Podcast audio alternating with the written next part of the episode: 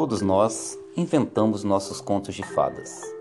Eu sou Leandro Luns, professor de Ciências Humanas, e a minha dica de leitura da semana é a obra O Labirinto do Fauno.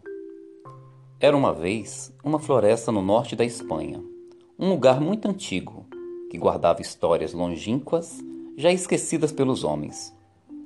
As árvores, tão profundamente ancoradas na terra lodosa, trançavam as raízes nos ossos dos mortos e alcançavam as estrelas com os galhos. A obra O Labirinto do Fauno é uma adaptação literária do filme de mesmo nome do diretor Guilherme Del Toro.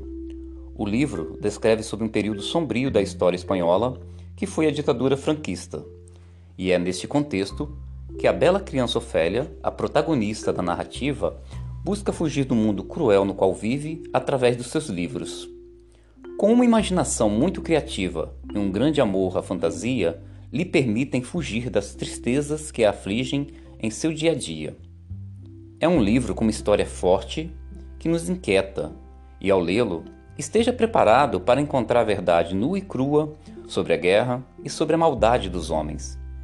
A leitura deste livro irá te envolver e provavelmente fará com que você sofra junto com a Ofélia, mas também lhe fará comemorar cada sorriso que nossa heroína manifesta ao longo da história.